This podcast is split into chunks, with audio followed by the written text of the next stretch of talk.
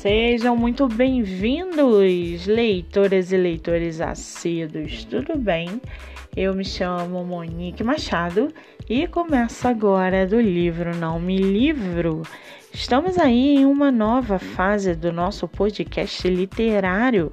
De agora em diante, teremos episódios voltados diariamente para escritores nacionais de publicação independente ou não. Lembrando que esse e outros episódios você pode ouvir pelos aplicativos do Spotify e Anchor.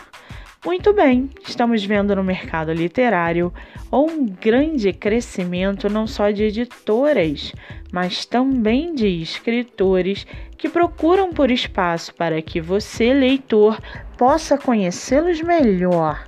Sendo assim, no episódio de hoje, nós vamos conhecer a escritora Alexandra Lazari e o seu livro chamado Três Povos. Alexandra Lazari mora no estado de São Paulo. Ela é formada em engenharia de alimento com pós em física e matemática. Tem 29 anos, trabalha como escritora e analista de laboratório.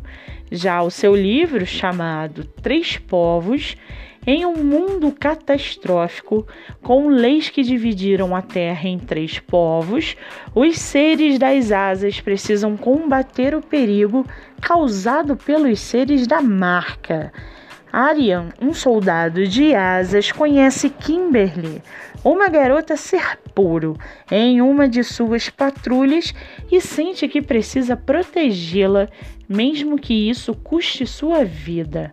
Envolve-se então em um combate arrebatador contra a estrategista Lyra, um ser da marca que deve matar Kimberly para provar lealdade ao seu povo. Esse encontro, no entanto, revelará que o seu nascimento não determina o seu destino. E para aguçar a sua curiosidade, segue aqui um trechinho do livro Três Povos, da escritora Alexandra Lazari. Abre aspas. Tic-tac. Ela olhava em direção ao aço que revestia sua acomodação tic-tac. O container gelado em que dormia a separava da ogiva abandonada do lado de fora. Tic-tac, a mão sobre o triângulo no peito esquerdo, a marca que representava seu povo. Tic-tac, a cada contagem uma questão surgia, ansiando por respostas.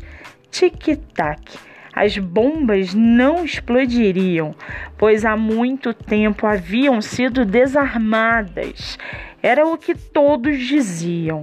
Tic-tac. Mas se explodissem, talvez a garota finalmente obtivesse suas respostas.